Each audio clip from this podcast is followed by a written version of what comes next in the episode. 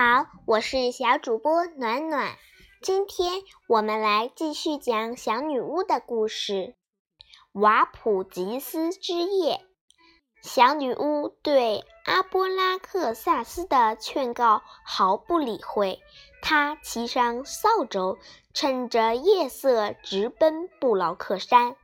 那些大女巫们已经全部到齐了。他们正围着火炉跳舞，一个个跳得头发飞扬，衣裙飘舞。算起来，总共大约有五六百个女巫吧：山女巫、森林女巫、沼泽女巫、雾女巫、雷雨女巫、风女巫、糕点女巫、香草女巫。她们手舞足蹈。疯狂地旋转着，手中挥舞着扫帚。瓦普吉斯之夜，女巫们高喊着：“嘿嘿，瓦普吉斯之夜！”其中还夹杂着他们咯咯的笑声和刺耳的尖叫，甚至还响起了雷鸣，发出了闪电。小女巫神不知鬼不觉地混在他们中间。嘿嘿，瓦普吉斯之夜，他他也扯着嗓子唱。他围着火炉旋转着，心里暗想：要是阿波拉克萨斯看到我现在的样子，眼睛一定会瞪得像猫头鹰一样。如果能一直这样继续下去就好了。可是小女巫太得意忘形了。竟然在雷雨女巫鲁姆贝尔面前跳起舞来，一下子被发现了。这个鲁姆贝尔从来不会开玩笑，高傲自负，还很凶猛。快看呀！他在乱哄哄的人群中发现了小女巫，马上大叫起来：“真是一个奇迹！你是怎么找到这儿来的？快说！”像你这样的小东西，今晚是绝对不允许到布劳克山上来的。你不知道吗？请不要出卖我！小女巫惊慌地请求他。卢姆贝尔说：“这办不到，你这不知天高地厚的家伙必须受到惩罚。”其他的女巫们好奇地凑过来，围住了他俩。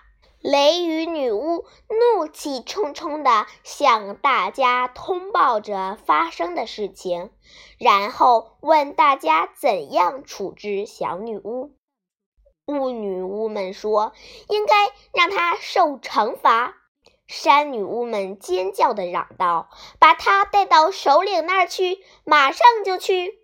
对，全体女巫齐声大喊：“揪着她，带她去见最高首领！”无论小女巫怎么哀求也没有用。鲁姆贝尔抓住她的衣领，把她带到首领面前。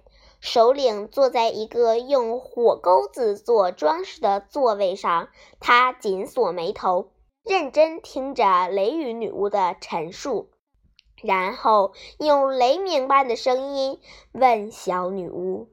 明明今止你这么小的女巫今天晚上到布劳克山来，可你还是冒险来了。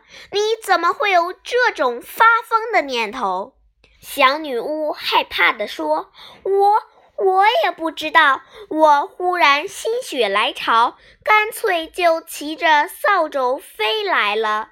那你马上再骑着扫帚回家去。”最高首领命令他：“赶快离开这里，立刻就走，否则我就不客气了。”小女巫趁机问了一句：“那么，起码可以让我明年再来跳舞吧？”这个首领考虑着这个问题，我今天不能答复你。如果你从今以后成为一个好女巫，那就有可能。我将在明年瓦普吉斯之夜的前一天召开一个女巫会议，到那时我再考考你。这个考试可不那么容易通过。谢谢您，小女巫说，非常感谢。她答应首领，明年一定成为一个好女巫。然后骑上扫帚，打算飞回家去。就在这时，雷雨女巫鲁姆贝尔却对最高首领说：“你不打算惩罚这个讨厌的小东西吗？必须惩罚他！”别的雷雨女巫也跟着挑拔：“惩罚他！”所有的女巫一起喊道：“不能违反规则。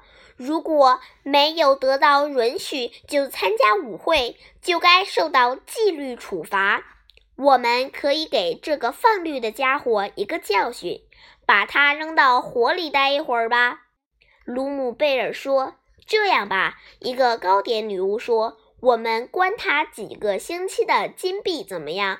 我家里正好空着一个鹅圈。”一个沼泽女巫说，“也许我的主意最好，把它交给我，我把它放在。”沼泽地里，让沼泽淹到他的脖子。不，香草女巫反对。我们要狠狠地抓他的脸。还有，风女巫们大喊着：“应该好好的揍他一顿，用柳条抽。”山女巫们补充道：“用扫帚也行。”鲁姆贝尔提议。